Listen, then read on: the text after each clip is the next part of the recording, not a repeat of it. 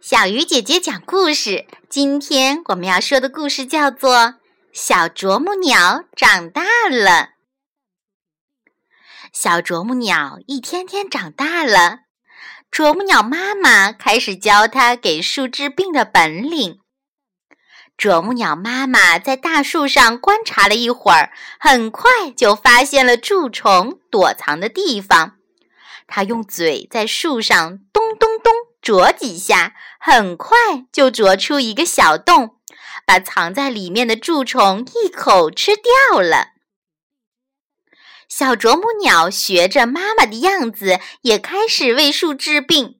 它决心做一名光荣的森林卫士。可是，它怎么也找不准蛀虫躲藏的地方。它用嘴在树上啄一个洞，要花许多时间。几天下来，小啄木鸟感到筋疲力尽。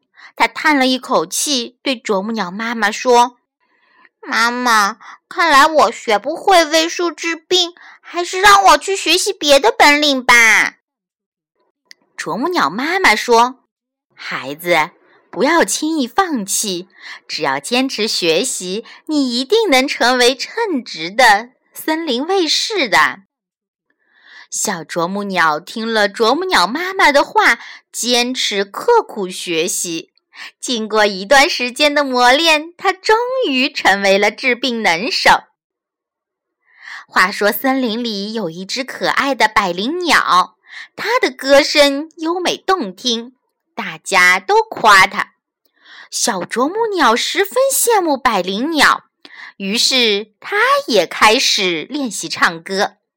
啄木鸟妈妈对他说：“孩子，你还是一心一意干好自己的本职工作要紧，别浪费时间去练习唱歌了。”小啄木鸟说：“妈妈，成为歌唱家也是我的理想，我不能放弃，要坚持刻苦练习。”啄木鸟妈妈说：“孩子，不要坚持了，还是放弃吧。”小啄木鸟疑惑地问。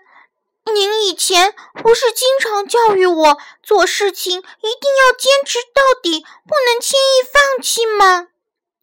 啄木鸟妈妈说：“看准的事情不要轻易放弃，不切实际的所谓理想则不要舍不得放弃呀。”亲爱的小朋友，你的拿手本领是什么呀？